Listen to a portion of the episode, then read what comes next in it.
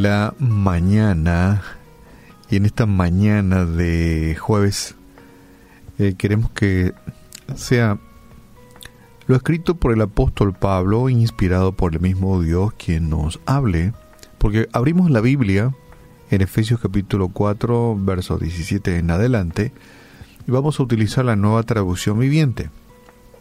Es una traducción muy, muy de fácil entendimiento, de fácil comprensión, y lo vamos a leer. Simplemente vamos a enfatizar las palabras, respetar las comas y los puntos para que esto tenga eh, mm, eh, buena comprensión por sobre todas las cosas y esperar que Dios nos hable a través de su palabra y nos, eh, nos deje el mensaje que Él quiere en este Efesios 4, 17 al 32. Y dice así, reitero, escrito por el apóstol Pablo, dice así, con la autoridad del Señor digo lo siguiente, dos puntos. Ya no vivan como los que no conocen a Dios, porque ellos están irremediablemente confundidos. Tienen la mente llena de oscuridad, vagan lejos de la vida que Dios ofrece, porque cerraron la mente y endurecieron el corazón hacia Él.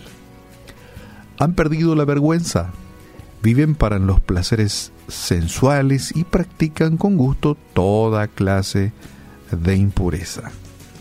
Por eso no es lo que ustedes aprendieron acerca de Cristo.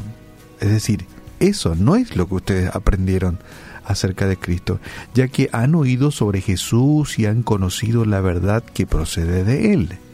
Desháganse de su vieja naturaleza pecaminosa y de su antigua manera de vivir, porque está corrompida por la sensualidad y el engaño.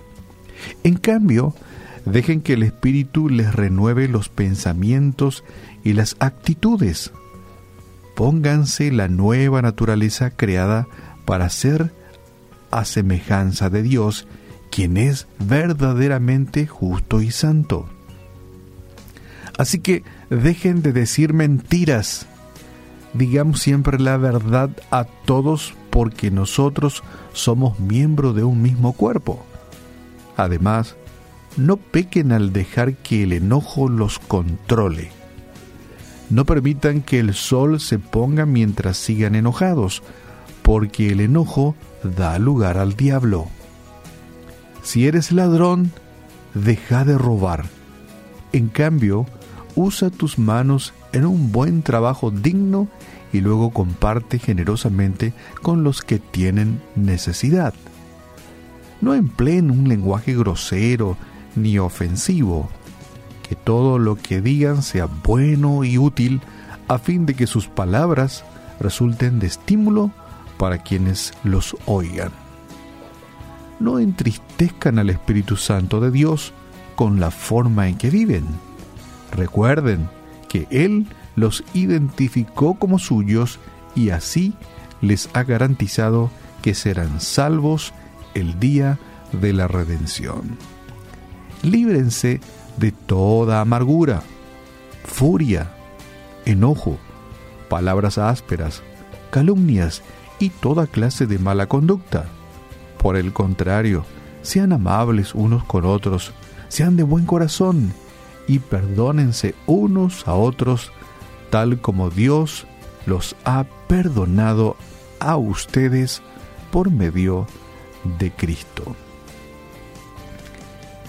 Y esto, mis queridos hermanos, mis queridos amigos, es lo que escribió el apóstol Pablo a los de Éfeso hace miles de años atrás y inspirado por Dios, queriendo dejar en la vida de aquellas personas, hombres y mujeres, eh, estas enseñanzas. Toca variados puntos, todas ellas pretendiendo corregir la manera en que vivían aquella gente en aquella época, que es la misma como vivimos hoy.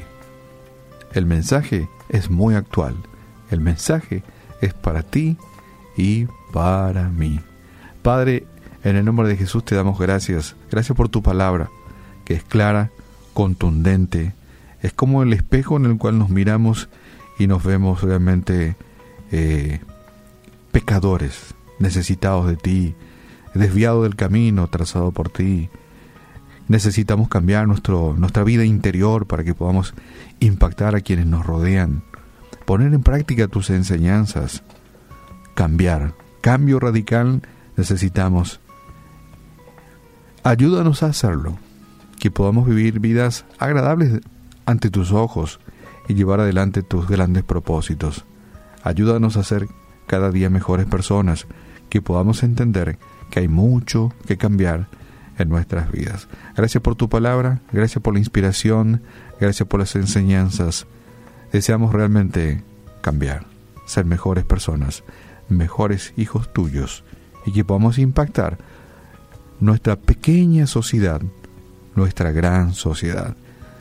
Oramos hoy en esta mañana en el nombre de tu Hijo amado Jesús. También, Señor, fortalece la vida de nuestros amigos oyentes que tal vez tienen la certeza de que están viviendo vidas totalmente alejadas de ti y que pretenden cambiar, desean cambiar, sienten la necesidad así hacerlo y también queremos orar por ellos, interceder por ellos, darle la fuerza necesaria, el estímulo necesario, la luz necesaria en esa mente entenebrecida para que se pueda producir aquel cambio tan importante y tan radical que necesitan en sus vidas. Intercedemos también por ellos o hablamos en esta mañana en el nombre de tu Hijo amado Jesús. Amén.